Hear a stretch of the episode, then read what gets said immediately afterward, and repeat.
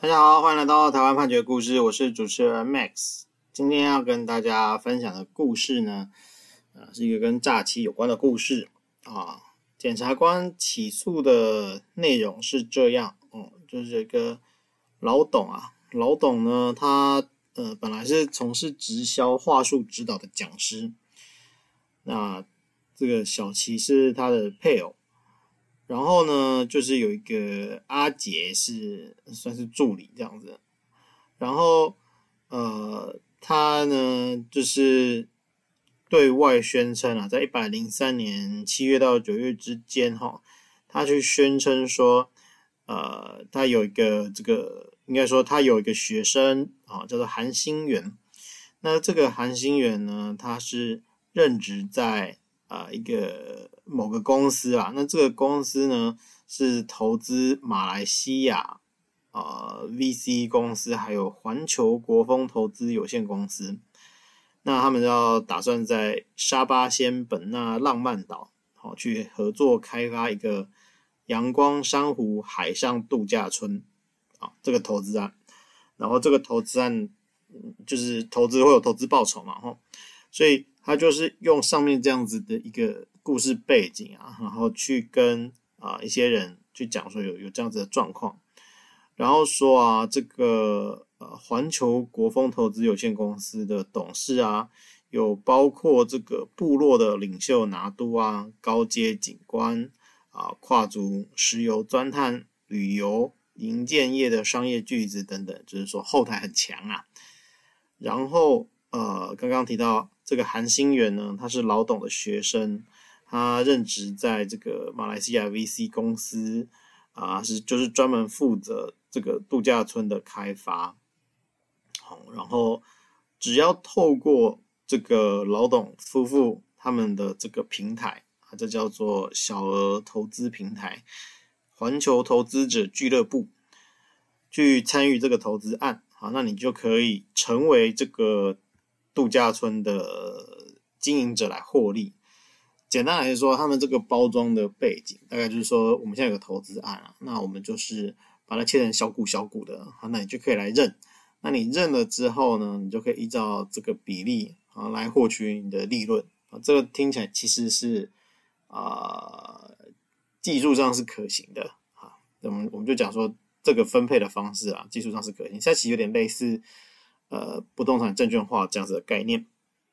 好，然后再来呢。这个投资案，它在制度设计上，就分成代理啊、同级、营级、经级、总经理还有总裁，这个就比较像是老董本来做直销的，他们的这个分级。那你当然就是投资额越高啊，那你可以分的就越多这样子。我们会会去换，因为刚叫做这个平台叫做环球投资者俱乐部啦，所以呢，啊、他们就可以去换成一个所谓的环球币，然后用这个环球币呢再去。呃，进行你投资的分润啊，类似这个样子。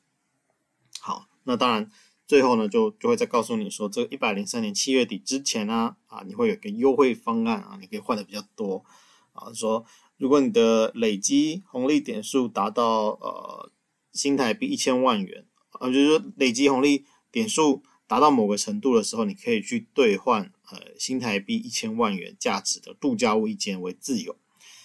所以呢。你如果有有有有有，就在马来西亚有一间度假屋，你当然可能就是可以自己去啊，也可以租人的类似这样子的想法。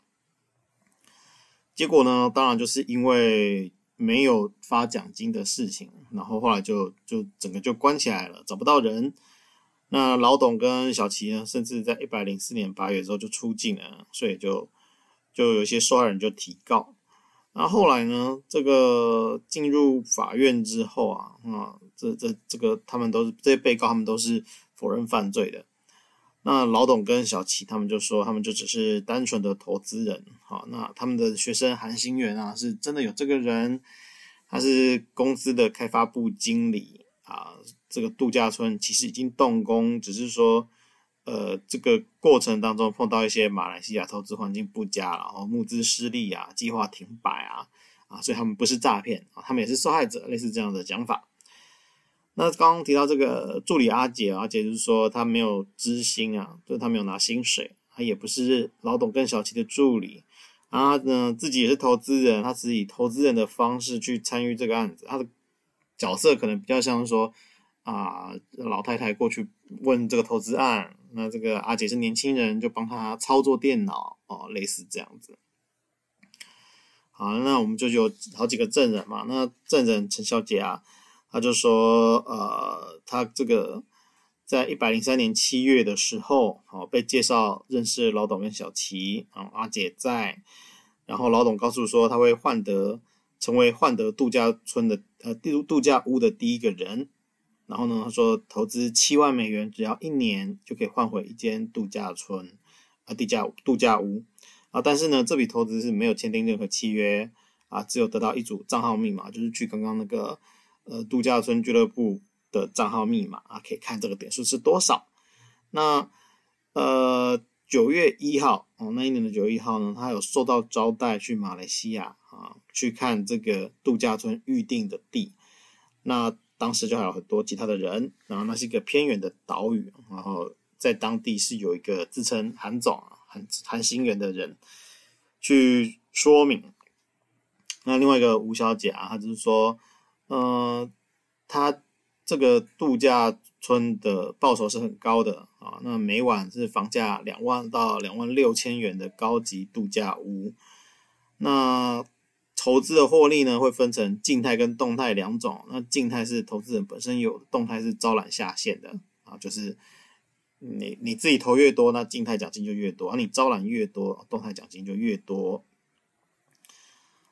那。再来就是一百零三年九月啊，他就是有登入网站，啊没有看到点数有入账，他有问过老董啊，老董就说啊系统维修啦，就到十二月呢就完全进不去了。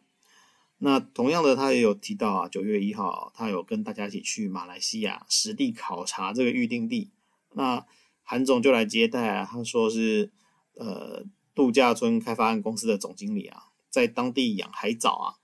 啊，跟这个岛主承租这个预定地二十年啊，所以他认为说，啊，这个落成之后是非常的有竞争力的。哦，可是呢，这个事情发生了之后，因为老董他们是说，是有一些马来西亚的状况啊，好，盖不下去啊，等等的。那这个吴小姐啊，还有提到说，诶，其实我在马来西亚是有认识人，哈。有个陈大哥啊，但是你要把资料给我，那我们就可以继续把这个东西完成啊。结果呢，呃，对方就只能给出文宣里面的这些东西，其他都没有办法提供任何的东西，所以他就认为说啊，这个真的应该是诈骗啦。所以法院呢就说啊，如果今天这个度假村获利条件这么好啊，哦，那就是说，第一个是说，如果盖完，哎，那就是会有很多人来。获利可期，让这个投资者都一定可以赚到赚到钱。那其实啊，这个背后后台又这么硬，那他们为什么要呃让你来分呢？哈，就是说这个其实是不合理的啦。那再来啊，呃，就是说这个他们在台湾的公司哈，就是叫远东公司。那这远东公司呢是在。呃，细科路上是有设一个办公室啊，但是呢，其实公司里面就只有老董啊、小齐啊，还有一个美术总监，就没有其他员工了。那老董跟小齐主要工作就是联络马来西亚的总公司，还有规划 DM 啊，啊，所以其实就是一个纸上公司，也没有别的业务了。那你一个公司，你说暂时性的这一个业务，也许勉勉强强说得过去，可是你不可能。这这这个业务都还没有赚到钱嘛，那你一定要开发别的业务。他们是完全没有别的业务，也没有打算开发别的业务。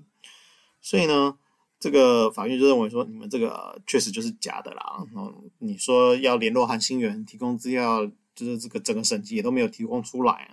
啊最后呢，啊，这个老董就被判有期徒刑两年，小齐是一年十个月，啊，阿杰是一年两个月。所以。呃，但是大家要注意哦，即使你亲自去了现场看了这个预定地，都不见得是真的啦。哈，那我们今天取材故事是台湾台北地方法院一百零八年度诉字第一百四十三号的刑事判决。我每周一会更新，欢迎大家有意见可以回馈给我们，或者可以告诉我们你们想听的主题，让我们一起来听判决的故事。我们下周再会。